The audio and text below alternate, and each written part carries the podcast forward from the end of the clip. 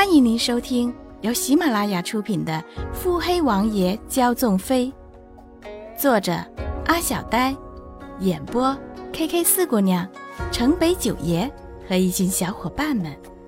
欢迎订阅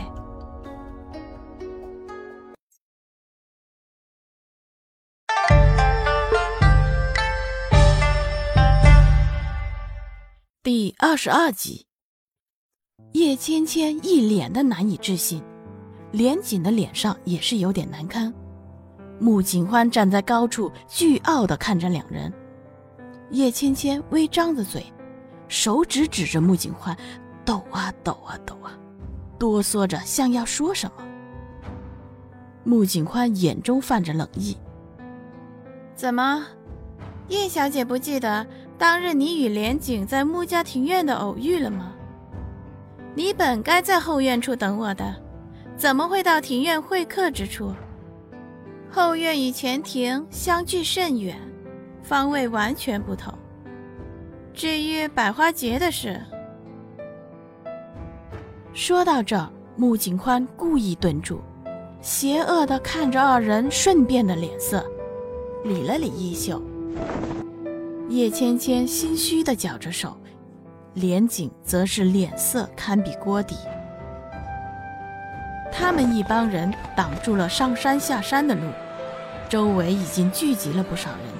只是连家在江南可不是轻易能惹的，这样的情况也没人敢靠近，所有人都只是躲得远远的。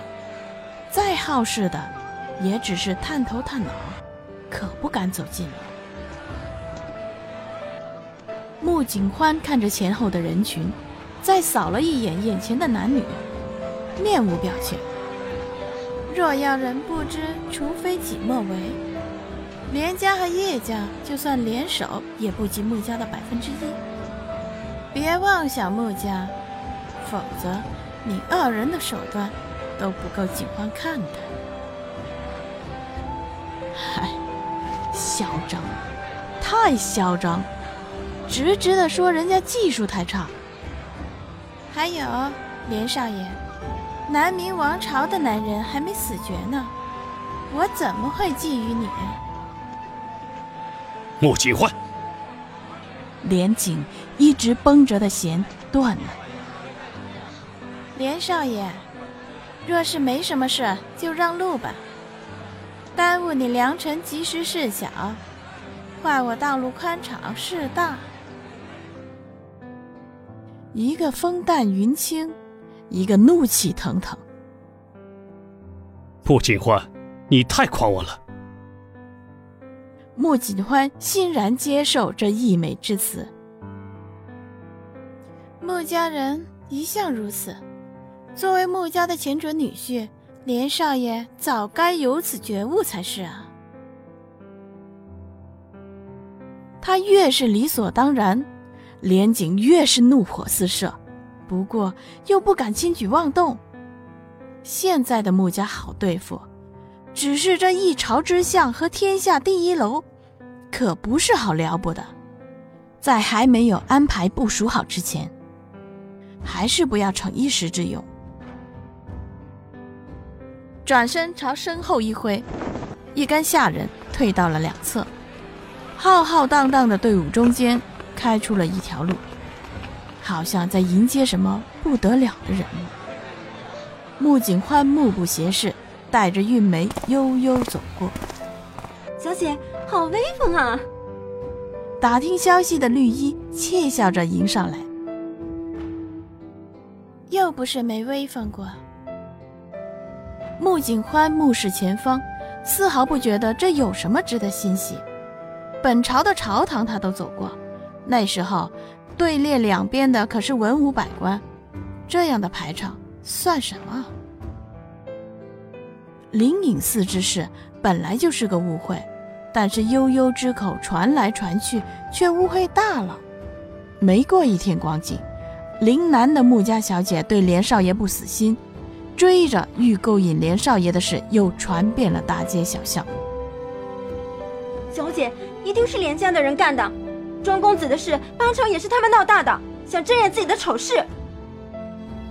绿衣愤愤地说：“嗯，那个连景和叶芊芊实在太可恶。”嗯，小姐，绿姑娘怒了，抢了桌上的账册，退后两步。所有人都在骂小姐不守妇道，你怎么还能有心情看账册？穆景欢放下手中的笔，要笑不笑的看着他。他们骂的对吗？绿姑娘摇头，使劲摇头。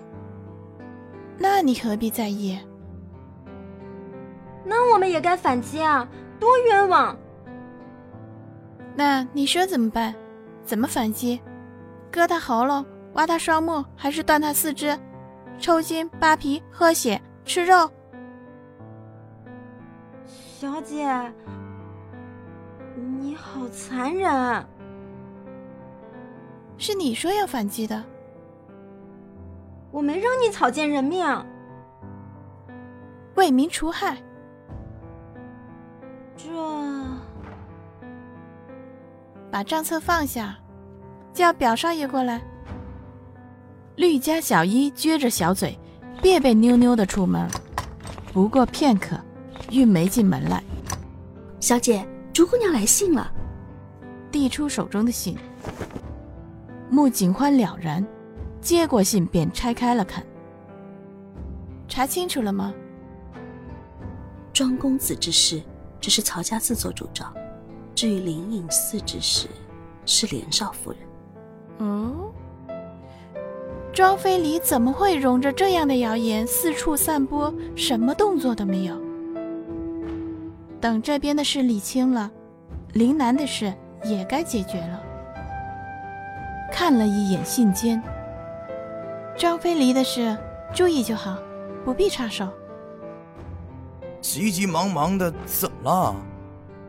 低迷的男音透着不悦，一听就是刚被人从床上拖起来的。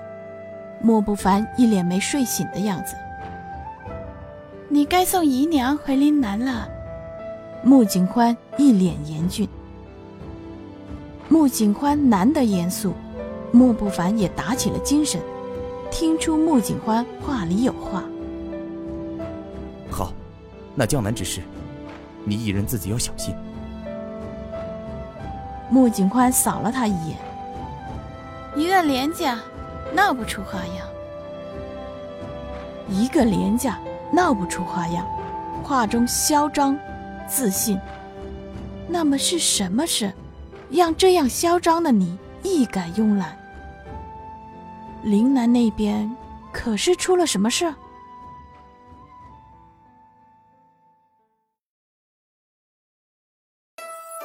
本集已播讲完毕。